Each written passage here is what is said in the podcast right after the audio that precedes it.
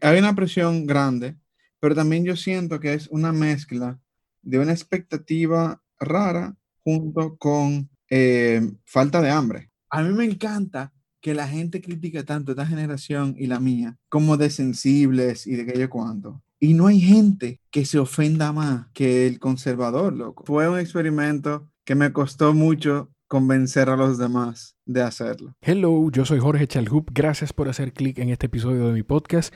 Si es la primera vez que estás aquí, bueno, pues espero que, espero no defraudarte. Eh, ya tengo esa carga sobre mí. Eh, tenemos todo tipo de conversaciones con distintos tipos de personajes.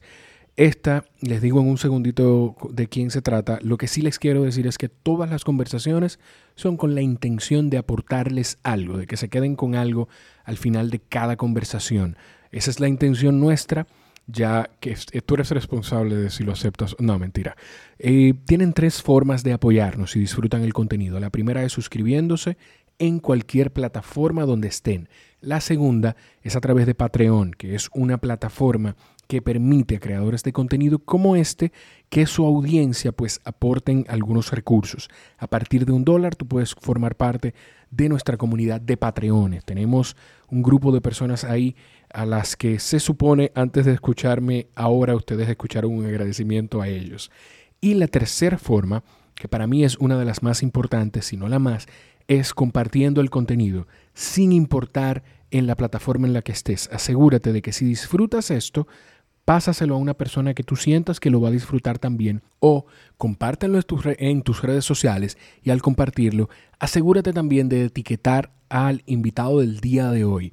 También quiero agradecer a La Esquina del Sofá, que es una plataforma de acompañamiento y entrenamiento para deportes de resistencia que a mí me ha aportado un mundo. Hace un par de semanas cumplieron ya cinco años tocando vidas de seres humanos, vidas de sus atletas, incluso sin el coach saber que está tocando la vida personal de esos atletas. A mí me ha ayudado muchísimo a estructurarme mejor en cuanto al esquema de entrenamiento de deportes de resistencia.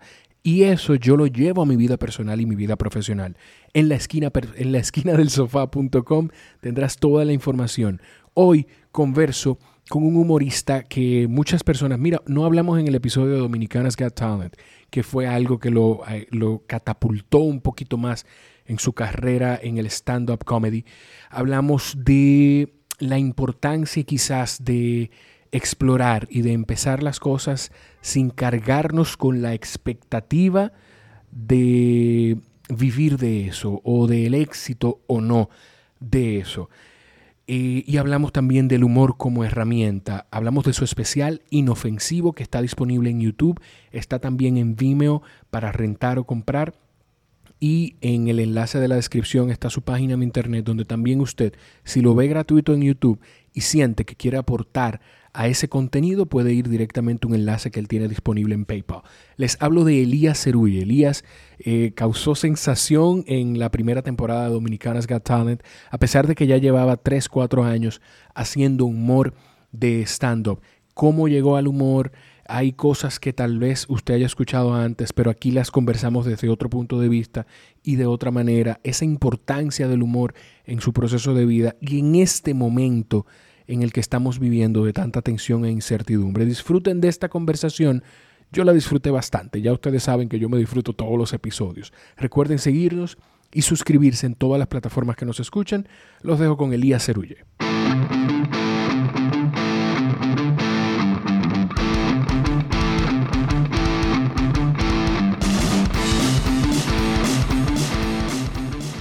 Yo espero que esto funcione. Pues yo con lo de la tarjeta de video.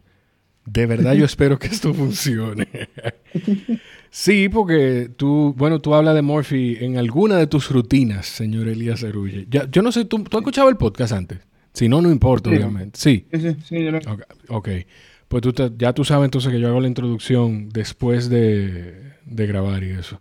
Pero yo espero que esto funcione. Para quienes nos, nos siguen en YouTube, hay video del podcast esto es primordialmente audio, pero tenemos video del podcast y tenemos video de este episodio con este señor comediante que no tiene cara de comediante, pero que es comediante, señor Elías Cerulle. Dime a ver. ¿Qué hay?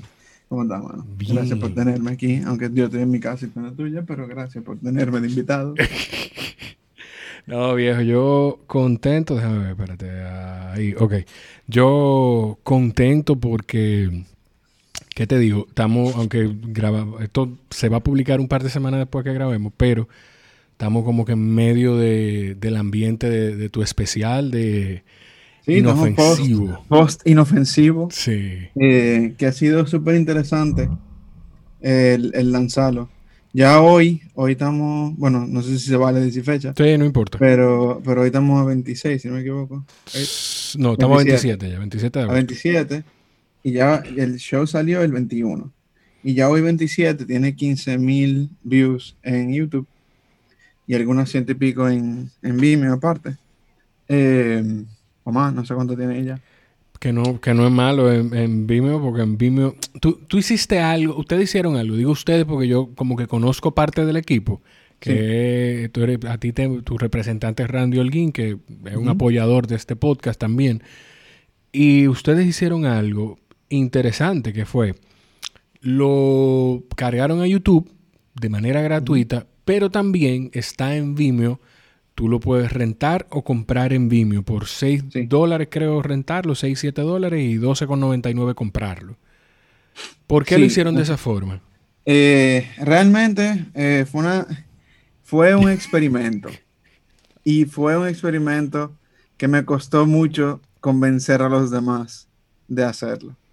La sugerencia siempre era eh, lanzarlo primero en Vimeo, lanzarlo primero en Vimeo. Eh, y realmente se volvió un tema de discusión donde la, la decisión final se basaba en que no habíamos jodido tanto para que esto existiera, para que lo viera poca gente. Eso... al final del día, al final del día era eso, era como que aquí se, gastó un dinero que, no vamos a ver, o sea, si lo hubiéramos vendido por Vimeo, tal vez, tal, vamos a decir que tal vez hubiéramos como break even vamos a decir. Que está genial por tema inversión, pero al final del día la inversión no es recuperar la inversión. La inversión es otra. Entonces, como yo lo veo, es como que, bueno, esto a la larga va a dar unos resultados que todavía hoy no sabemos cuáles son.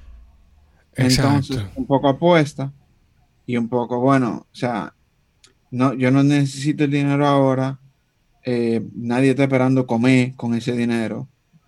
Y entonces fue como que, bueno, vamos a inventar. Entonces yo hace mucho eh, me leí un libro de, Amanda Palmer, que aunque ella es una persona con muchas matices y conflictos y mucha vaina, eh, uno de los temas que ella sí tocó fue el tema de, The Art of Asking, el arte de pedir. Ok. Donde ella trabajaba mucho como, como performer de calle y eso. Amanda Palmer, para, para quienes no somos eh, lectores asiduos. Agringado. No, yo, yo sí, yo no tengo problema. Yo espero que eso no se esté escuchando. Qué barbaridad. Bueno, nada. Dios, sabrá. Esto, además, no importa. La gente sabe que esto es un esfuerzo que, hacemos para llevarle algo bonito. Eh, Amanda, Palmer, ¿quién es? ¿Sí? Sí, no, eso, que Amanda Palmer es una rockera. Eh, como indie por mucho tiempo, que ya después se volvió como grande, y está casada también con Neil Gaiman, que es un tremendo escritor. Eh, entonces sí, de ahí yo saqué eso. Inclusive nosotros pusimos, aparte de Vimeo, pusimos PayPal como, mm. como método como abierto. Como, Mi intención siempre fue como tú míralo y si tú quieres, si tú entiendes, si lo tú, que tú puedas. Si tú quieres retribuir de alguna forma, pues esta es una, una vía. Porque Em, yo quería ponerlo pay what you want, o sea, como paga lo que tú quieras. Pero la, la, única plataforma que me permitía hacer eso no me era como fiable para un tema de un video de calidad, ¿verdad? Entonces, como que no te confiaba tanto. Entonces, bueno, gratis en YouTube, lo ponemos en Vimeo y ponemos lo de PayPal. Porque, eh, como te digo, no, no trabajamos tanto para que lo viera poca gente. Y hay gente que, men, ahora mismo no tiene un chele. Eso, tú sabes que eso es algo, eso es algo que a mí me llama la atención, eso que tú dices. Yo creo que te he escuchado diciéndolo en algún otro lugar, de que no trabajamos tanto para que no lo viera toda la gente que pudiera verlo. O sea, al final del día, ser comediante de por sí es un sueño. O sea, yo lo que yo soy hoy es el sueño de muchos. Sí. Era mi sueño hace tres años, cuatro años. Entonces, como que ya que de por sí es un sueño, Y en este país más todavía. Sí. Pues coño, porque tú lo vas a jugar cheleado. O sea, ya que de por sí tú tienes la rara oportunidad de hacer lo que te da tu gana, pues no lo negocies. O sea, como que no venga tú mismo a censurarte y a reducir y a tra- querer tratarlo simplemente como, como otro trabajo. Sí, lleva una disciplina de trabajo, pero no debemos tratarlo como, como ah, no, no vamos a arriesgarnos. Porque, cuando, porque ya de por sí esto es un riesgo. O sea, Tú, tú sabes que, que sobre la antes de antes de algo que te quiero decir, pero antes de salirnos de esto, para que la gente eh, lo tenga más claro todavía y lo tenga conciso en, en unos segundos. El especial está disponible, inofensivo, de Elías Cerulle y un grupo de gente más que trabajó para poder sacarlo en el canal de YouTube de Elías. Pero también está disponible en YouTube. Eh, de- bueno, está disponible en YouTube, en el canal de YouTube de Elías de manera gratuita, pero también está disponible si usted quiere respaldar y apoyar ese arte de alguna forma en Vimeo rentándolo o comprándolo. Y también tiene la oportunidad a través del enlace de PayPal de aportar lo que usted entienda. Eso es una forma de retribuirlo. Tú hablas de que la comedia era un sueño hace 3, 4 años cuando tú empezaste, pero no empezó siendo un sueño. Yo empecé hace seis. Hace seis, pero para, pero para ti no empezó siendo un sueño. Ah, bueno, pues ahí está lo que te iba a decir. Cuando tú empezaste no era un sueño. Tú empezaste como una herramienta. Hay, hay una- un tema de exploración del que tú hablas. Por joder. Me encantó. O sea, yo, mi primer open mic fue hace 10 años. Yo hice dos y me quité por cuatro años. Ok. Eh, me fui fuera, hice tesis, vaina, que yo cuánto, depresión, bla, bla, bla. Entonces, yo tengo un, yo cuando, cuando me encuentro de nuevo con la gente de la guagua, con Tomás, con Fernando, que ya la guagua como tal no estaba muy unida, pero todavía ellos estaban como forzando, queriendo hacer, eh, pues ellos ahí estaban armando lo que era el trasnoche, que era como comedia y humor. Entonces dije, oye, déjame yo volver. Pero era porque yo estaba en un punto que es, yo siento que pasa mucho con el joven varón dominicano. Como que entre los 21 y los 25 tiene un desubique Sí. como que es entre un desubique, pero yo tampoco me la tengo que aprender, pero yo no sé, pero yo quiero. O sea, tiene. Es como que la crisis del cuarto de edad para el joven dominicano es, es muy puntual. Para el joven dominicano media clase. Porque tengo que hablar desde mi situación y mi privilegio. Porque la Entonces, gente. tenía la Hay, hay la oportunidad hay un ser un tema como de. Hay un tema de. como de expectativa alrededor de esa persona que tiene. Quizá para. Bueno, que estamos en una posición privilegiada de poder tener acceso a algunas cosas. Hay un tema de expectativa de que. eh, hay una edad en la que ya tú estás graduado, trabajando, produciendo dinero, pensando en mudarte de tu casa con una novia para casarte. Eso, o sea, que no es una presión nada más que reciben las mujeres. Sí, no, eh, hay, hay una presión grande, pero también yo siento que es una mezcla de una expectativa rara junto con, yo siento honestamente, eh, falta de hambre. O sea, yo no soy un tigre ambicioso. Ok. O sea, ahora sí, pero con la práctica me he vuelto ambicioso, por así decirlo. Pero yo siento como que mucho joven quiere cosas, pero no, no necesariamente está como muy plasmado en, en hacerlas, o sea, hacer que sucedan. Pero tú, tú hablas de ambición, tú hablas de ambición y yo creo que esa ambición, lo digo desde, desde mi perspectiva de creador. Wow, me siento grande diciendo creador. Eh, lo digo desde ese punto de vista como de creador, de que yo estoy casi seguro que tu concepto de ambición no es el concepto de ambición que tiene la mayoría de la gente. De quiero un apartamento en un penthouse con un carro de un millón de dólares y gente que me sirva la comida cuando yo quiera y prepare lo que sea. Cuando tú hablas de ambición, yo estoy casi seguro que no es de ese tipo de ambición que tú hablas. Sí, ahí, ahí, ahí yo te doy la razón. Realmente es como lo que pasó conmigo con la comedia. O sea, la comedia yo entro como un tema de no estoy haciendo absolutamente nada con mi vida, no estoy trabajando, no tengo una relación, no estoy, no, o sea, tengo cero, ya yo hice mi maestría y estoy aquí en neutro, literal, o sea, frenado. Y entonces veo la comedia y digo, bueno, no estoy haciendo nada, déjame ver. O sea, fue una curiosidad, fue de, déjame ver si yo puedo dar risa, déjame Ok. ver si yo puedo inventar con esto. Eh, y entonces voy, me va bien, me va bien otra vez. Y en ese año, eso fue el 2014, Eh, yo subí como unas 5 o 6 veces, no, como 7 veces, yo diría. En el año entero, yo subí como 7 veces a tarima. O sea, que fue un año como muy esporádico y muy de. O sea, obviamente ahí todavía yo no te dediqué, uff, a comedia como carrera.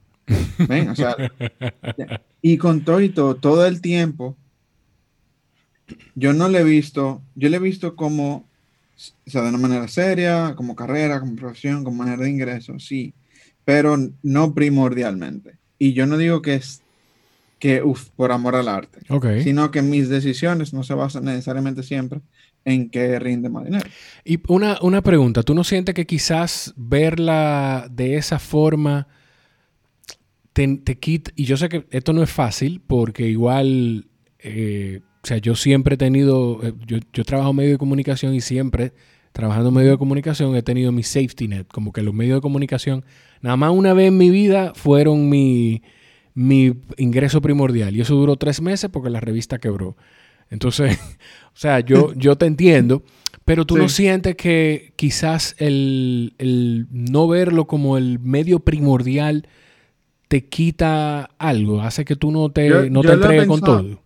Yo lo he pensado realmente y es algo que yo quiero comenzar a trabajar porque quiero diversificarme en lo que yo puedo hacer como alguien que escribe comedia y que escribe en general. Eh, y, que, y performing y todo eso. Entonces es algo a lo que yo quiero como lentamente eh, mudarme más. O sea, y por ejemplo, yo que tengo mi trabajo, que es lo que me permite, pues, poder tomar decisiones más artísticas, vamos a llamarle. El poder decir sin miedo a que el fin de me llegue, el, yo, te, yo el, que yo vivo con mis padres todavía y que yo tengo mi trabajo, son cosas que yo siento que mucha gente, eh, mucho artista, villaniza el trabajo. ¿entiendes? O sea, yo en un tiempo de pandemia, mi trabajo está muy limitado, yo trabajo en Indotel, haciendo eventos de emprendimiento serie de cosas. Pero mi trabajo por, más que uno pueda tener cierta animosidad a veces Con, el trabajo, eh, mi trabajo me dio, me dio mucho en el sentido de que yo no tenía que gastar mi dinero de la comedia. Yo podía ahorrar mi dinero, y yo podía invertir mi dinero. Eh, es como... En, mi arte. Es como, así mismo como quizá no te... El, el, que no sea tu ingreso primordial quizá te quita algunas cosas, pero también te da, yo pensando ahora, conectándolo con eso, eso te da la opción de tú poder decir, ¿tú sabes qué? Vamos a poner el especial abierto para que lo vea la gente, porque lo que queremos es que la gente lo vea. Yo digo, cuando yo digo que no es primordial, yo no digo necesariamente que es que poco. O sea, porque yo, por ejemplo, el año pasado, mi misión fue machear mi ingreso de la comedia con el de mi trabajo. No, yo sé que, o sea, ya yo sé que ustedes se metieron casi dos millones de dólares el año pasado. Claro, tú sabes. Ajá, que la dejé ahí ¿verdad? que te oiga Dios y la dejé ahí. Eh... Ay, ay, ay, no, pero como que yo siento, como que el, el lograr hacer eso eh, me permite, loco, poder, o sea, yo no quiero nunca tener que en la comedia tener que coger un trabajo. Esa es una misión mía personal. ¿Por qué? Porque así yo puedo mantenerme más genuino. Y, y yo inclusive a Randy le dije, yo Randy, mira, Tal vez yo no voy a ser el tuyo el que te genere más dinero, pero si nos movemos bien, yo voy a hacer que te va a generar cuarto por más rato. Porque mi intención es esa, mi intención es poder seguir haciendo lo que yo hago la mayor cantidad de tiempo posible. Entonces, ¿cómo yo hago eso? O sea, fíjate que yo, por ejemplo, yo casi no cojo tema de, de, de marcas porque somos, Randy y yo con eso somos como muy picky. Como que, ok, mira, llegó Crisol, por ejemplo, que hicimos un live con Crisol. Pero yo sentí que cocina. Yo cocino, yo cocino para mi mamá. Cada vez que alguien cumpleaños en mi casa, yo normalmente cocino. Eh, so, es algo que, que, es parte de mí. Pero hay cosas que llegan y dije, pero es que yo no, yo no soy Ese no soy yo. Y, y, yo pudiera escribir algo para ellos, que ellos hagan, pero yo salí haciendo eso, se siente deshonesto. Tú sabes que dentro... Sí, perdón, dale, dime. No, no, eso, que se siente deshonesto. Y entonces no funciona al final para nadie, porque entonces yo gasto mi, vamos a llamarle mi voz, en un sentido, mi voz de confianza, de que si alguien me ve como que, ah, mira, Elías está dándole payola en la vaina, ¿qué vaina es esa? Entonces, todavía la gente me ve y dice, ah, coño, él está hablando de algo como que a él le importa o le tripea. Claro. Entonces todavía la gente confía en cuando yo digo eso. Es como tu capital de credibilidad. Exacto. Entonces, si yo gasto mi capital de credibilidad en de cuando yo venga a querer anunciar una vaina que me importa, como mi show, por ejemplo, ya hubieran estado harto de mí. Pero fíjate la recepción que tiene mi show. El viernes cuando salió mi show, viernes y sábado, las redes estaban Sí, sí, sí, sí, sí, sí, localmente, o sea, realmente era algo que yo lo veía en todas partes. En todos lados. Y, o sea, a mí me sorprendió. Y gente que, que yo sé que, yo sé que no se va a sacar un presupuesto para decir, mira, eh, te voy a pagar tanto para que me compartas. No, o sea, que, todo eso es genuino. Eso yo lo sé. Tú sabes que con, tu inicio, con tu forma de empezar explorando, eso es, eso es una, yo lo, lo comento mucho aquí de que eso es una forma de que es común en el éxito de muchas personas que empiezan algo sin la expectativa de yo voy a hacerme millonario con esto, yo voy a vivir de esto en un tiempo y quizás de alguna forma el no tener esa expectativa, no sé si no tener esa presión, te ayuda a trabajar mejor. ¿Tú sientes que eso te ha ayudado? Eh, sí, de nuevo, eh, ser comediante, por ejemplo, para mí, eh, aparte de ser una enorme bendición, también es un chepazo. Como que tampoco podemos verlo como que, uff, Elías lo hizo de esta forma. Y, sí, esta es la fórmula. Ten, cuenta que quién yo soy. O sea, yo soy, yo, yo vengo de una familia que me, que me puede mantener. Si yo decidiera ser un maldito vago el resto de mi vida, mi familia pudiera mantener. No lo va a hacer porque mi papá no es así. Y si yo le digo, hey, voy a dejar de trabajar, manténme, él me va a sacar de la casa. Pero en potencia pudieran. Entonces, sí, yo tengo esa bendición, ¿verdad? Entonces yo pude permitirme una vagancia. Pero una cosa que yo leí, eh, un libro que me chocó mucho, que ya fue, fue casi entrando ya de lleno en la comedia. Hay un libro que se llama The Defining Decade, la década, no definitiva, pero como que define. Sí. es un libro que, que es muy ápero, la, la jeva que lo escribió, no me acuerdo el nombre de ella, pero inclusive si tú te lees el libro y tú le escribes por mail, ella no te responde. Eh, se llama The Defining Decade, entonces este libro es como un poco de llamando la atención nueva vez a los 20, que la gente ha tratado a los 20 como, como años que no cuentan, sí. mientras que son años que son no solamente muy formativos, sino que son los mejores años para tu chipear. Exactamente. Son los mejores años para tú agarrar y decir, que loco, ¿sabes qué yo voy a hacer? Yo voy a tejer por un maldito año entero, voy a tejer. Y si pasa un año, ¿qué importa? Tengo 26. Sí. Todavía a los 26 tú puedes arrancar tu vida. Yo comencé a hacer la comida full a los 26. Tú sabes, tengo 32. De hecho, ahí yo igual lo menciono, por como tú hablas a veces, yo estoy casi seguro que tú debes seguirlo, lo conoces, Gary Vaynerchuk, Gary V y él dice, o sea, tú tienes 19 años, 20 años. Sí, ¿por qué? Porque eh, con el lío que hay de, las protestas, imagínate, él, él sale diciendo como que, güey, porque hay un chamaquito que es un lío, que mató gente, y él te dice que ese chamaquito está mal. Y si usted, o sea, como que él lo dijo, de que cero confusión, él está mal, y están los tigres todos, defendiendo, de que no, porque es defensa de la propiedad. En, Dijo, jódanse. En, en, Instagram, él compartió una captura de pantalla de un tweet de alguien. Eh, de Trevor Noah. Pero, eh, sí, pero era un tweet de alguien haciendo un quote, citando a Trevor Noah, donde Trevor Noah básicamente decía, eh, este dejémonos, seamos claros Nadie sale de un estado al otro a viajar, nadie quiere la propiedad ajena de, la otra persona, tanto. como para viajar con un arma larga a defenderla. Nadie dice, me voy con esta ametralladora a defender ese TJ Maxx por, por la libertad. Esa persona fue con una intención de matar a alguien y de dispararle a alguien. Y mató a dos personas. esperanza de matar a alguien. Exacto. Y Gary eh, comparte algo que él pone, period. Como que eso es punto. Y, ya, y ya con eso, ya con eso hay gente que lo dejó de seguir, se metió en un lío. Y dije, loco, increíble. que, que, que decir, hey, no maten gente. Y alguien se quilla. O sea, alguien se molesta por eso. A mí me encanta que la gente critique tanto esta generación y la mía como de sensibles y de aquello cuanto.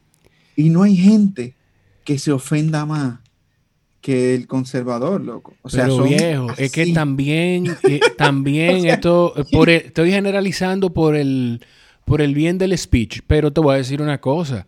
Claro que no van a criticar de sensibles si se pasaron la vida aguantando muchísimas pendejadas. O sea, estamos hablando de una generación, yo, yo lo digo a mi papá, yo se lo digo a mi papá, estamos hablando de un periodo de principios de los 90 aquí en República Dominicana hasta mediados de los 2000, de la primera década de los 2000, donde aquí no se protestaba, no se nada más que se aguantaba todo lo que, venía. Aquí todo el mundo se comía su cable y ya, y ya, ah, se conformaban. Lo que pasa es que nosotros somos una generación que no estamos para conformarnos. Perfecto, tú eres feliz conformándote, sé feliz, pero la vida no es para conformarse. Al final, al final tiene que ser lo que te tu maldita gana, porque que la queja siempre viene. Tú no haces, ay, esta generación de ahora no hacen, nada le importa, todo le resbala. Entonces tú te quejas, mira cómo están ahí de rebuceros, ¿por qué no? Sí. que, ok, ah, ustedes simplemente no van a ser felices nunca. Exacto. Gracias. Exacto, exacto. Para yo felizmente ignorarlo. Hay gente criticando, nosotros, para que la gente entienda, nosotros estamos grabando un día después de que la NBA, Major League Baseball, eh, WNBA y la MLS hicieron un boicot y pararon todos los juegos del calendario que había ese día a modo de protesta. Hay gente criticando eso, de que la forma que esos jugadores tienen de protestar es esa, y hay gente criticando eso. Eso no, eso no, ellos no tienen, ellos no tienen que meterse en eso. Ellos están ahí para, jugar, para, mover la pelota. Sí, sí. son gente que están desde su casa así con un odorito y una vaina. Esa gente, qué sé yo, cogí, que loco. Mira, yo grabé un episodio del podcast con un amigo que vive. Ay, Dios mío, se me olvidó. En, en Pensilvania. Y. estado cuadrado. Hablé, hablé con él, Sergio Cabral se llama. Hablamos sobre el tema de racismo y segregación y como que hablamos un poquito de de dónde viene todo esto y de dónde viene que la gente negra en Estados Unidos y en otras partes del mundo se sienta perseguida. Es, simplemente un, segue para que quien quiera escuchar eso, pues eso es una buena herramienta. Lo, vamos, vamos a taguear ese episodio en la descripción. Pues. Sí, sí, sí, eso, eso es una buena herramienta como, como para entender todo esto. Elías, tú sabes que tú, sí, yo tengo que decir, me di cuenta en estos días, yo me escucho, es algo incómodo, pero también lo disfruto y me di cuenta que yo digo mucho, tú sabes que tú Tú citas eh, muchos libros y muchos autores. De hecho, para quienes no están viendo en YouTube, Elías está en, una especie de armario de espacio rodeado de libros. Tú, además de que disfrutas mucho leer, tú tienes un emprendimiento que tiene que ver con lectura, ¿no? Sí, yo, yo comencé un proyecto hace unos años que se llama Bookworms.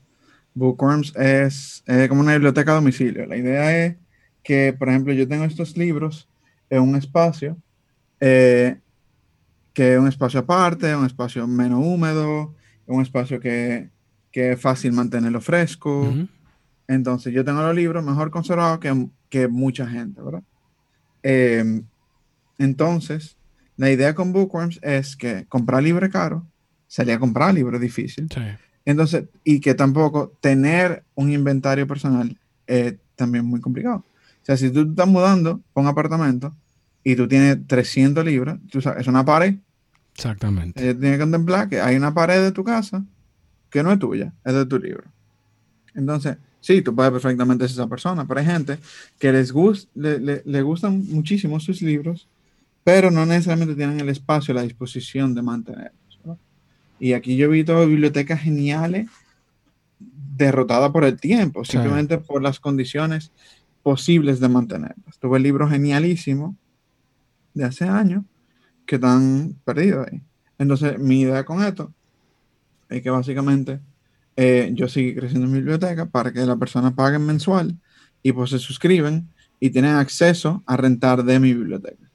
O sea, pueden pedirme y yo se lo mando y cuando se acaban ese, piden otro y lo cambian. En vez de tener un inventario grande personal ellos en su casa, pues yo tengo el inventario y todo el mundo tiene como acceso a esta biblioteca compartida que es una buena forma. José La Luz dice que tener un, arsenal de libros en casa es un abuso y es un acto de egoísmo si tú no lo, si tú tienes eso ahí y tienes la facilidad de tenerlo digital. Pero con esto es una buena forma de. Me imagino que tú recibirás libros también de gente que dice, mira, Sí, yo, tengo ahora mismo como algunos 300 libros, 400 libros sin, sin procesar. Wow. O sea, como que sí, yo inclusive, eh, por ejemplo, me llamaron de una casa de de que una persona había fallecido y me dijeron como que, mire, estamos sacando otro libro. Y entonces me, me dieron un viaje de libros, que son libros que normalmente tal vez yo no, yo no hubiera salido a comprar o a buscar, porque son libros que son de una persona con unos gustos muy particulares. No dijiste, dime, entonces. Entonces, mi biblioteca al principio, cuando yo comencé, era muy mía, era muy Elías, era muy ciencia ficción, vaina de, de, de medio de vaina de ciencia y, y, una que otra novela como más eh, rara. Yo siempre leo vainas raras. Eh, y muy en inglés, porque yo tenía ese tiempo como una predilección por leer en inglés. Entonces ya después, entre donación y conociendo, pues la biblioteca va siendo un poquito más rara, más diversa, más diferente. Y no siempre hay todo para todo el mundo, pero es mi intención. Mi intención es que yo pueda para cualquier persona que pueda encontrar algo. Y si no encuentra algo, pues simplemente habla conmigo, yo le intento recomendar un libro y si de verdad no aparece nada, pues esa persona me termina sugiriendo que, que conseguir. Diga, mira, tú deberías tener este tipo de libros porque me interesan a mí. Y ya con eso. Es como una, es como una buena comunidad. Mira, el cuando dijiste una persona que murió y me llamaron, yo dije, se le cumplió su sueño. La gente, quien, quien, haya, quien te haya visto en escena, se va a dar cuenta que yo te he visto, y de, hecho, debo decirte, yo no sé, yo no, no recuerdo habértelo dicho, pero esta es una buena oportunidad para decírtelo. Yo te había visto eh, quizás hace dos años, tres, y te volví a ver, yo creo que tú, en un momento en el comedy, en una rutina que hiciste abriendo, no sé si un show, uno de Fredín, y abriéndole. ¿Tú le abriste a Chente cuando Chente estuvo aquí, no? Sí, yo le abrí a Chente. Entonces, y la pasé brutal. Viejo, y te voy a decir una cosa. Ese Elías de, y es, y es natural esto, pero también hay muchas personas que avanzan lo que naturalmente el tiempo les permite. Tú no. Yo de verdad te vi dos Elías muy distintos al que yo había visto hace dos, tres años a cuando te vi con Chente, que, que fue un poquito más de tiempo que cuando le abriste el show a Fredín, creo. Y para mí, como que ver esa, esa evolución de sentirte más cómodo, de tener más confianza en, tus rutinas, eso es lo que yo percibo de fuera. Y la forma también de tu humor, que como que es un humor, yo no, no, no quiero decir que no es para todo el mundo, porque, porque sí, sí lo es, pero es, yo siento, lo siento como, no, tú me puedes corregir, pero lo siento un humor bien al estilo, estilo americanizado, estilo eh, quizá la forma de, hacer humor de, Seinfeld, medio la serie, como que no sé, como que la forma de los de las rutinas, no, los chistes, las rutinas, porque esa es otra pregunta que te tengo, pero como las rutinas son, son muy para gente de nuestra generación, ¿no? Eh, bueno, son muchas cosas ahí. Sí, son muchas. Eh, Yo, mi influencia principal en comedia, sí, son los gringos, full. Ya después yo comencé a conocer, como pasó con, con, los libros igual, mi influencia principal es la novela en inglés y después yo comienzo a pasar a diferentes cosas simplemente por mi curiosidad, igual con la música. Mi influencia musical principal es más americanizada y ya después que yo reconozco mi ignorancia, pues yo comienzo a ver más cosas de tanto de aquí como el resto de Latinoamérica. Entonces yo eh, sí te puedo decir que definitivamente mis inspiraciones mayores son comediantes americanos. Son Carlin, son Louis Black, son eh, Bob Burnham, son gente que con su humor siempre o intentaban mostrar eh, algún tema que le importaba mucho, algo que, que le daba mucha ira, o simplemente querían como joder de una manera como, déjame ver cómo yo puedo hacer esto diferente. Entonces, esas eran siempre mi influencia. Yo no soy muy fan de Seinfeld como stand-up. No sé por qué, pero yo nunca me pude tirar un show entero, honestamente. So, yo entiendo, cuando alguien le dice, me dice a mí, que mira, Elías, no me gustó tu vaina, yo lo entiendo perfectamente. sí, porque al final no es para Seinfeld, que es el papá de esta vaina, a mí no me gusta. Le digo, ok, cualquiera vale tener su opinión, entonces nada. Pero te voy a decir una cosa, con lo, de, con lo de Seinfeld, yo siento que a muchos comediantes no les gusta Seinfeld. O sea, eso es como una constante que yo he visto entre, entre comediantes y que no está entre, entre los favoritos de, de, la mayoría de los comediantes. Yo los nombres que siempre escucho entre los comediantes que conozco es eh, George Carlin. Y más reciente, Dave Chappelle, siempre, siempre lo escucho. Dave Chappelle lo menciona mucho, Robin Williams, obviamente. Robin Williams me gustaba mucho. A mí personalmente me gusta. Lo que pasa es que yo tengo como ambos lados, ¿verdad? Yo tengo el tema de vamos a hablar de algo serio, algo, algo que me da mucho pique, y vamos a joder. Entonces, esos dos lados son míos y son iguales de importantes para mí. Que tú hablas como, como la de la comedia como una herramienta. Te he escuchado hablar de eso. Por eso que tú ves, por ejemplo, en mi show de Inofensivo, que yo toco temas sociales, pero también yo hablo de que me imagino los granos, loco. O sea, como que en el mismo show yo estoy hablando de esa vaina. Sí. Entonces, yo soy así, yo soy un tipo que, que, hay cosas que le importan mucho, de las que yo genuinamente quiero hablar y quiero hablar con peso y con información, y hay otra cosa que, whatever, lo vamos a inventar. Entonces, yo siento que yo soy muy así. O sea, yo he intentado adaptar mi humor, eh, aunque sea americanizado, a una voz más dominicana. Eh, cuando yo comencé a hacer humor en, en, el, en, el, en Camden, yo tenía un tema de que yo usaba mucha influencia, no mucha influencia gringa, pero mucha referencia gringa. mis chistes tenían como mucha mención de vaina, que esto es como que si yo cuánto, que esto es como que si yo cuánto. Entonces, eso es una construcción muy pobre del humor. O sea, es lo que pasa, por ejemplo, con Big Bang Theory. Que a mí cuando me compararon el humor a Big Bang Theory, que es una serie gringa, que si tienen la oportunidad de verla, no la vean. Porque eso es, esa serie, por ejemplo, es un humor bruto, por decirlo así, sobre tema inteligente. Entonces yo estaba básicamente haciendo eso. Yo, yo, yo mencionaba cosas más inteligentes que mi humor y yo por eso pensaba que yo estaba haciendo humor inteligente. Espérate, no, no te entendí. No te entendí. Me siento bruto yo ahora. Espérate, ¿cómo te digo? Sí, eh, eh, o sea, a ver si te, tú... Eh, dale, sí, explícame. El humor inteligente no es hacer referencias a cosas inteligentes. Ok. En Big Bang Theory tú tienes un humor construido. Es como la gente, aquí hay gente que tiene mucho en la cabeza, pero piensa mal, por ejemplo. Sí, sí. Tienes gente muy educada en el sentido de que tiene mucha información de cosa inteligente en la cabeza, sí. pero piensa mal. La construcción de ese pensamiento no es, adecuado, es mal. Está jodida, entonces y tú tienes gente que tal vez carece de esa educación formal, de una educación muy inteligente, pero piensa bien, tiene un proceso lógico bueno. Entonces yo estaba haciendo que lo hacía mal. Yo hacía referencia a cosas inteligentes y eventualmente mi humor se hizo un poco más inteligente, pero seguía dependiendo de referencias a otras cosas. Ok. Yo siempre tenía mucha referencia, mucha referencia. Entonces eso lo que hace es que reduce el público al que tú le puedas hablar y es una manera elitista de ese humor. Sí, A mí me pasó que Rancé, que un productor, estaba en un show mío, la gente se rió y él me dijo, y él se dijo en pleno show, él me dijo, ven, yo sé que ese chiste fue bueno, pero yo no lo entendí.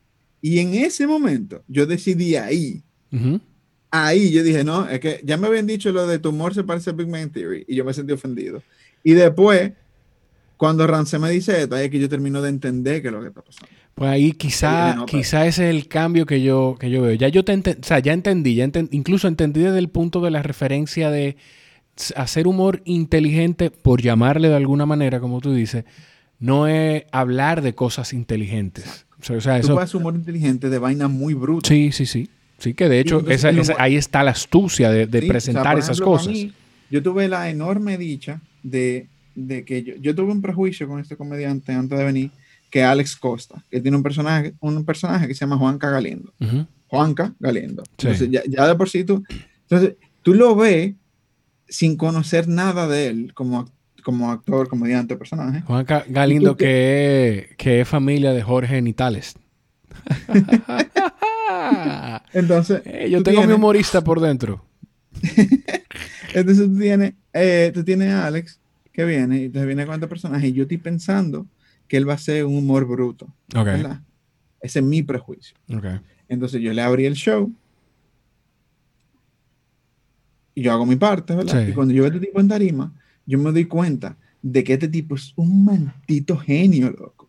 O sea, de, de todos los comediantes con los que yo trabajo, yo creo que Alex está top 3 de, de, de trabajo. O sea, en un sentido de, Alex está con su personaje, tocando temas que son, vamos a llamarle, muy mundanos, muy así del día a día, de que yo cuánto, como que vainas que tú dirías, como que, ok, eso no es humor inteligente. Claro. Si uno lo habla desde un tema elitista o snob, pero la construcción de su humor, cómo él construye un callback, cómo él construye un chiste, cómo él construye una rutina, cómo él trabaja un tema, cómo él trabaja, él anda con su sonidista para arriba y abajo, porque hay chistes que dependen del sonido y él lo mm. tiene construido de esa forma. O sea, yo vi eso y yo que como, como trabajo en lo mismo, pues yo sé reconocer otras cosas. Men, yo estoy viendo esto y yo estoy atónito. Yo me estoy cagando de la risa, pero también estoy enormemente sorprendido de lo que este tipo está logrando aquí en Tarima. Entonces, ese tipo me terminó de cementar la idea de que el humor inteligente es inteligente porque se construye bien. Y al construirse bien, la persona que lo oye, pues puede trabajar con lo que tú le estás dando para terminar de entender alguna cosa que tal vez alguien lo entienda más rápido. O sea, como que tú le construyes algo que no necesariamente que tiene que ser para todo el mundo, porque tú no puedes escribir para todo el mundo, tú escribes para ti. Pero al final del día tú lo construyes de una forma que lo entiende todo el mundo. O sea, mucha gente me decía como que, ah, tu humor es, para gente que lo entiende. Que para mí, yo odio esa vaina. Todo fan que me diga esa vaina y lo detesto. Te lo digo eso no, es, eso no es algo, oyeron, eso no es algo bonito para decirle. No, es algo bonito para decirle a nadie. A nadie. Lo único que tú me estás diciendo como alguien que, que consume el contenido, ¿qué tú me estás diciendo? Yo, o sea, si yo, vamos a decir, tú, tú eres artista y yo te veo yo en la jola. Tu vaina, tu, o sea, tu contenido, tu humor, tu podcast, eso es, es genial, pero no para todo el mundo, ¿no? Cuando tú dices eso, cuando si yo te digo eso a ti, yo lo que estoy diciendo es, yo soy inteligente porque mira como yo sí sé disfrutar. Exacto, eso no, ya entendí. O sea, eso no es, eso tú no le estás, cuando tú dices eso, tú no se lo estás diciendo para agradar a otra persona. Tú estás hablando para ti, para tu ego. ya. Exacto. Es un cumplido para el ego de la persona que consume. Claro, claro. Entonces, es algo que yo intento luchar en contra. O sea, de, ah, tu humor no es para todo el mundo. Pero, sin embargo, eh, yo fui, pasé por Wendy's los otros días busco mis chicken nuggets y quien me recibe y me está entregando la comida me reconoce. Este tipo me reconoce que yo hace cuatro años, tres años, tal vez con mis prejuicios, hubiera dicho, ah, no, mi humor no es para el tigre que me tiene en Wendy's. Y eso es yo de come mierda, loco. Y ya, o sea, no es maná, es yo de come mierda. Eso es, es una forma de hacerse un prejuicio, que nosotros nos engañamos y creemos que, creemos que hacer el prejuicio de tú llega, que una gente llega a un sitio y decir, seguro esa persona X o Y o sea, un prejuicio puede venir hasta de eso, hasta desde tu trabajo. Y, por ejemplo, ese prejuicio no sirve a nadie porque uno no te ayuda a construir mejor, porque en vez de tú revisar lo que tú estás construyendo y decir, ok, ¿qué hace que alguien que a mí me importa que esto le llegue, no le llegue? Claro. Y entonces también te justifica. Porque si yo hubiera sacado, si yo hubiera sido con esa mentalidad y yo saco mi show de inofensivo y yo y tiene mil views, vamos a decir, mi justificación de eso es, ah, no, es que mi humor no es para todo el mundo. Entonces, eso es pura vagancia y es pura falta de esfuerzo en no construir algo que la gente pueda entender mejor. Elías, tú, hablaste de los views. Aquí hay una pregunta, volviendo al show y volviendo al, al especial. En, en, el momento que estamos grabando tiene más de 10.000 views. Que para mucha gente no sería una cosa de, volverse loco, pero estamos hablando de un contenido de una hora. Para mí eso es espectacular. Te lo digo porque me encanta escucharte, sentirte orgulloso de eso, de que más de 10.000 personas han sacado el tiempo para eso. ¿Cómo, ¿Cómo es que tú no dejas que te afecte esa expectativa de, o esa comparación, no sé si es que simplemente tú no la haces, que es inevitable para muchas personas hacerse con otras personas que están haciendo el mismo oficio. No, yo no sé si me expliqué bien. Sentí que hablé mucho para hacerte esa pregunta. Yo, intento no compararme con gente de fuera. Pero tú entiendes, tú entiendes a lo que yo me refiero, ¿verdad? Sí, creo que, creo que, creo que eso por naturaleza, como que como yo manejo, eh, o sea, como que es difícil sentirse orgulloso cuando tú, de 10 mil, 15 mil views en teoría, cuando tú ves que otro comediante lanzó su show ayer y tiene un millón. Pero no, o sea, no es que sea difícil no es que sea difícil, sino que para muchas otras personas, que quizá gente probablemente que ni siquiera crea contenido, entienden que eso no es mucho. Para mí eso es una inmensidad de personas. Para mí, es, para mí genuinamente, es mucha gente, porque son gente que hay mucha ahí que no conocían mi amor. Entonces, eh, una cosa que, que Starling y yo trabajamos mucho tiempo, como mentalmente. Starling Ramírez, otro comediante. Em, entonces, él y yo tuvimos un tiempo, como en el 2017, que cuando hacíamos shows, por ejemplo, lo de él se llenaban un poquito más, a mío, pero llegó un punto como que los shows de nosotros no, no estaban teniendo de que full. nosotros teníamos shows de 40 gente, de 50 gente. Hubo un show que yo hice que fue como de 32. Stalin tuvo uno como de 37. O sea, como que eran momentos que teníamos poco, poco público. que tú te cuestionas de alguna forma. Nos afectaba mucho. Claro. Nos afectaba mucho eso porque dijimos, coño, o sea, lo veíamos tanto de cuarto, como que, mira, hoy no vamos a cobrar nada, que yo cuánto, eh, a, coño, ¿qué, qué tan difícil es que la gente venga a vernos. Entonces nosotros nos quedamos pensando en toda la gente que no vino. Y una cosa, como una cosa que nos pusimos muy en la cabeza, que el show era como que, y esto no lo decíamos antes de subir, era, el show es para la gente que está. Exactamente. Entonces, es eso. Mis 15 mil views, esa es mi gente que está. Un millón de gente no está en mi show. No está viendo mi show. Y yo no, no me puedo preocupar esa maldita gente. Porque no son la gente que están. Claro. Entonces, esa mentalidad del show para la gente que están. Sí, honestamente, 15 mil views para, esto tiene menos de una semana, porque cumple una semana mañana a la noche, eh, tiene menos de una semana, y que tenga 15 mil views, para mí es enorme. Pero es porque yo pensaba que tal vez iba a ser menos de ahí. ¿Entiendes? O sea, yo, yo con 10 mil views ahora hubiera estado de que, uff, rompimos, ¿no? Lo, la máxima. O sea, pero realmente lo que, lo, que, lo que yo siento con esto es Oye, mira cómo toda esta gente ha decidido apoyarnos. Claro. Mira que, que a pesar del show estar gratis, hay mucha gente que ha decidido tanto donar como comprar el show. Sí. O sea, que para mí, independientemente del dinero que den, el hecho de elegir dar, para mí es enorme. Y en este país, o sea, la cantidad de veces que yo tuve que discutir esto con Randy, que al final quien me ayuda a convencer a Randy es Chente. Sí, porque él, porque yo hablé con Chente mucho antes de sacar el show y yo he hablado con él de ese tema y ahí, ahí que él me dice que él va a sacar el show y entonces fue como un último push para yo decir, hey, el show va así, así que mira a ver qué vamos a hacer, pero el show va de esta forma. Y el hecho de que la gente decida, inclusive yo vi una donación de un dólar. Por la transacción de PayPal, PayPal te cobra 30 eh, centavos y un porcentaje. Entonces, al final del día, por ejemplo, un dólar no es financieramente, vamos a llamarle como, como que lo que me llega a mí de la transacción de un dólar es como la mitad casi. Pero a mí no me importa, porque eso es alguien que, que en, su, en este momento de pandemia, exactamente, en este momento de tener un contenido gratis, él dice, yo le voy a, esto es lo que yo puedo dar.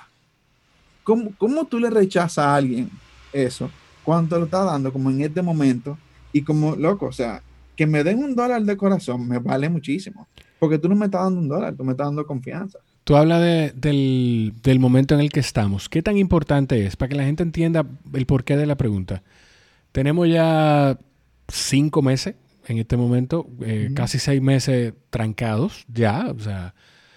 Y bueno, sí, cuando esto salga, vamos a tener seis meses trancados ya. Sí. Y desde esos seis meses. Coronaversario. Exacto, el coronaversario.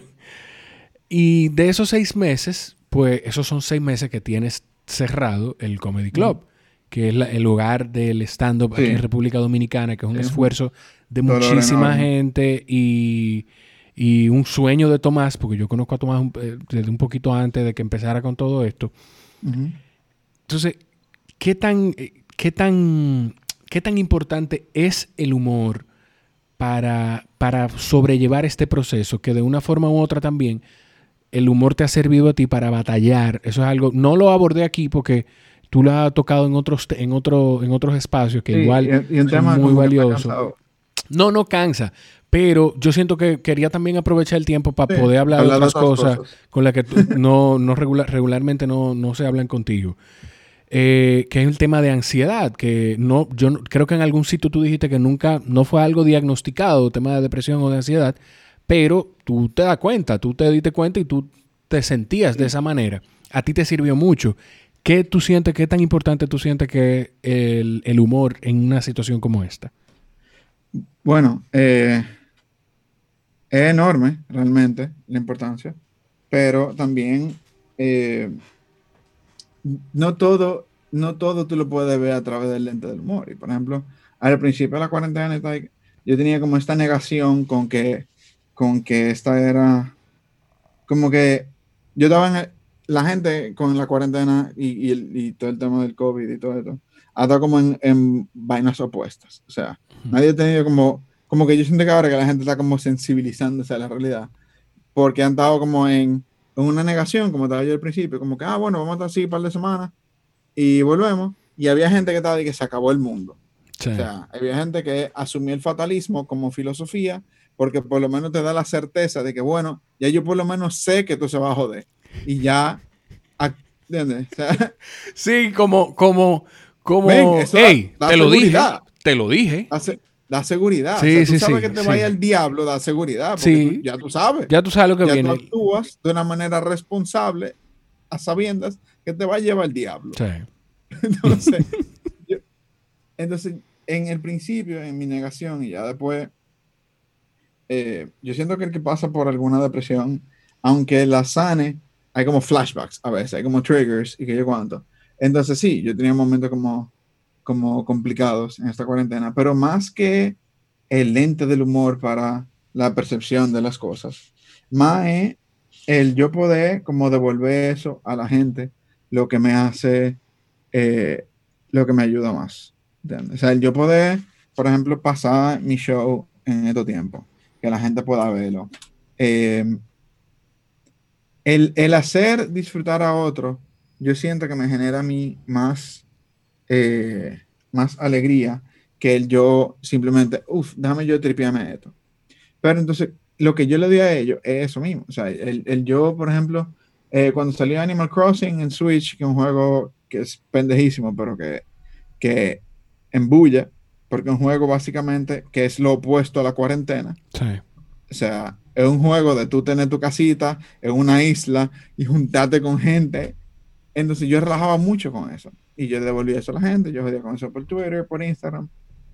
Y yo siento como que en estos tiempos, el poder interpretar las cosas y decir como que, ah, coño, esto es de esta forma, o esto es de esta forma. Y el hacer un palechite, por ejemplo, cuando, cuando Duquesa, que fue una crisis, el poder relajar con eso, como poniéndole luz a la realidad que es, o sea, como que siempre en burla, pero nunca en relajo, ¿entiendes?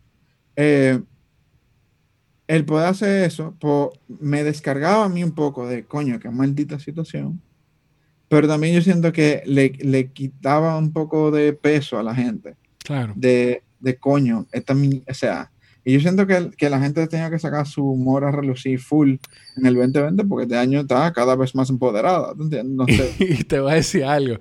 Ah, tú, como tú dices eso ahora, también es un escape para la gente, porque yo siento que los humoristas tienen una licencia, que vienen con ella, no es que nadie se la da, vienen con ella, porque hay cosas que yo pienso en un momento que digo, esto pudiera ser gracioso, pero me contengo de decirla porque, porque pienso, no, y ni siquiera no me luce, pienso en que en el ambiente donde estoy alguien pudiera ofenderse. Eso es un filtro que los humoristas no tienen o no deben tener, yo eh, pienso. Y esa forma en la que tú lo ves, como lo de Duquesa, de relajar con esto, eso es algo que cuando otra persona lo ve dice, hey, alguien tenía que decirlo, qué bueno, y como, como que te relaja. El, el, trabajo del comediante es ese. El trabajo del comediante, eh, yo creo que fue, no me acuerdo qué, qué el comediante fue, fue una jeva que dijo, el trabajo del comediante es pensar en voz alta. Entonces, por eso es como que es difícil yo, yo eso el otro día. ¿Fue a ti que yo te... Eh, ¿Tú lo has dicho en algún otro sitio? Yo creo que yo le he dicho antes, pero pocas veces. Sí, pero wow, eso... Eh, eso es un humorista. Quiero, porque quiero acordarme de la frase, porque es muy, muy, muy buena. Eh, no, me acuerdo dónde fue que yo le dije, pero era básicamente eso lo que decía. Yo creo que fue con Ariel eh, en el 2x2. El, trabajo del comediante es pensar en voz alta. Sí. Y entonces, por eso es que es difícil juzgar el, la comedia. Porque una cosa es que tú seas un cabrón por Twitter y después tú quieras decir, ah, eso fue un chiste. No. ¿Entiendes? Porque yo siento como que, inclusive, yo me he quillado en estos días de que le dicen comediante a cualquier bárbaro que dice una vaina eh, o cuando alguien dice una barbaridad, dicen, ah, mira, este como comediante ahora, y yo me quillé, yo dije, pero ese tío es un delincuente, ¿por qué tú quieres meter ese delincuente en mi profesión? Quédense ustedes, que es abogado ese tigre. Exactamente. Entonces, que, Como que, entonces, con el tema de, de, decir las cosas, obviamente, yo siento que, que, la gente se queja de que, ah, como que eh, sé políticamente correcto y demás, pero realmente, yo siento que la gente, sí, hay, hay más gente que se quilla, que se ofende, porque el, el si tú haces algo malo, si, si tú agarras y, y, de repente tú dices algo que es ofensivo, que es objetivamente ofensivo, que es un chipeo, que tú dijiste, mira, me pareció gracioso, lo dijiste y te salió mal. Entonces ahora de repente tú tienes una una guagua de gente que te está atacando. Pero ¿por qué esa gente te está atacando? Porque tú le has dado a ellos la oportunidad de ellos ser objetivamente la mejor persona. Le pasó a este muchacho que, que, como que le había dado coronavirus y salió a correr por su casa, como, como aparte. Pero cuando eso, tenía muy poca información, el médico le había dicho que sí. Entonces, él había tomado una decisión basada en información errónea pero no es que él quería salir a, de que a toserle a la gente. Claro. pero, oye, le entraron, que le dijeron que, lo o sea, que le llamaron a la policía, que le tenían que abrir un... Yo conozco ese, es, bueno, no voy a, no vamos a traer, yo no voy a traerlo de vuelta porque no, no creo que haya sido un buen episodio para él. Pero tú sabes qué fue lo que más me llamó la atención, de que la gente es tan, tan doble moralista, por llamarle de alguna forma, que a él se le multiplicaron por dos los seguidores en Instagram. En ese proceso. O sea, ya tuve. Que eso... Ya Entonces, el, el, tema ahí está en que sí, definitivamente alguien puede decir algo mal. Y hay gente, y, y en Twitter, eh, como dice, bueno, Juan Isidro menciona esa frase mucho, como que Twitter todos los días anda buscando protagonista, espera, como que intentan que nunca sea tú. Entonces, pero eso, porque ahí está la gente como como que la gente en general, yo siento que tiene esta cultura, no es de cancel, porque cancel culture es otra cosa. Y cancel culture realmente no funciona, en un sentido de, el objetivo de cancel culture no funciona. Porque Chris D'Elia está haciendo shows, Bill Cosby hizo shows hasta que lo metieron por eso. Claro. O sea, si cancel culture es tan terrorífico, ¿dónde están las víctimas de cancel culture?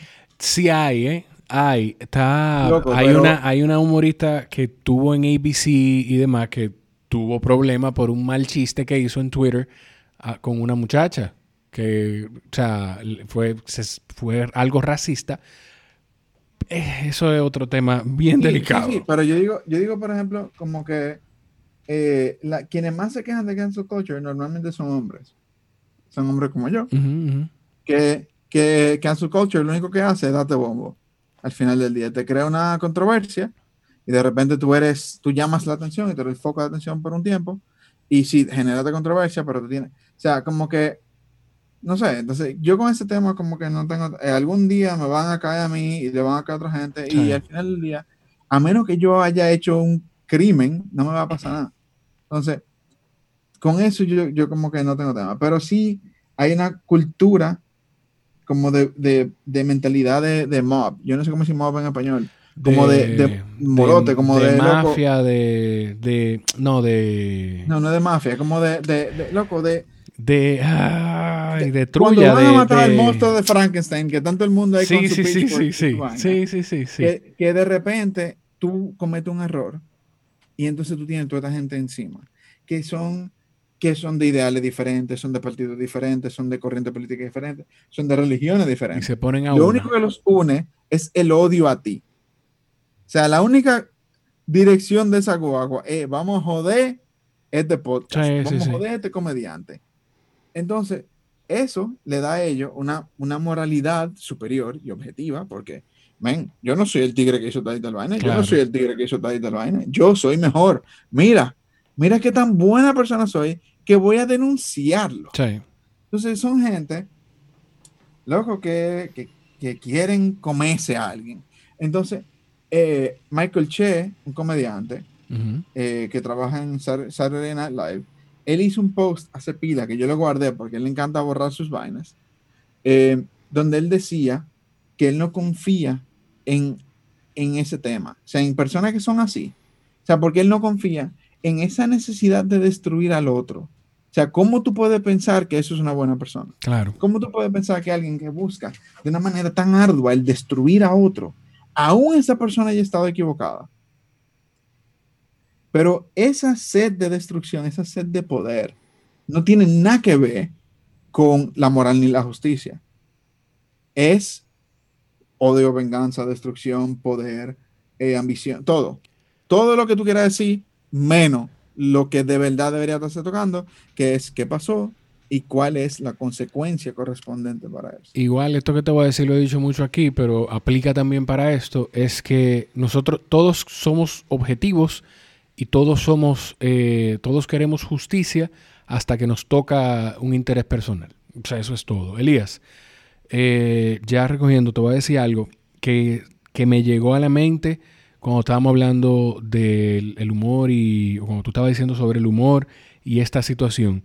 Es que lo que, o sea, el mayor, el momento más importante en el que el humor y ese arte que ustedes hacen sirve a la sociedad este. Y lo que, eh, o sea, te voy a, tú eres un estandarte de la moralidad y de la sociedad ahora mismo, porque lo que tú hiciste con, con el especial inofensivo realmente es un servicio. Ahora yo lo estoy pensando. Es un servicio de, hey, nosotros necesitamos un respiro de tanta cosa, de tanta noticia negativa y de tantos contenidos que quizá no son los mejores. Toma, Aquí hay otra forma, aquí hay una forma de entretenerte para que recuerden lo bonito que era estar todos juntos en un sitio disfrutando de algo. Cuando éramos felices no lo sabíamos. Cuando éramos felices y no lo sabíamos. Entonces sí, sí, entonces era eso, como que él yo, yo sabe que hay gente que ha perdido su trabajo, que, que simplemente no puede, que tiene que, que no, no lo voy a poner a elegir entre ver mi show y poder pagar una factura. Exactamente. ¿Entiendes? Como que, pam, loco, o sea, que fucker está eso. Entonces, como que, no, man, en este tiempo, yo puse entonces la oportunidad de, mira, yo, yo, si tú me quieres dar dinero, yo lo cojo.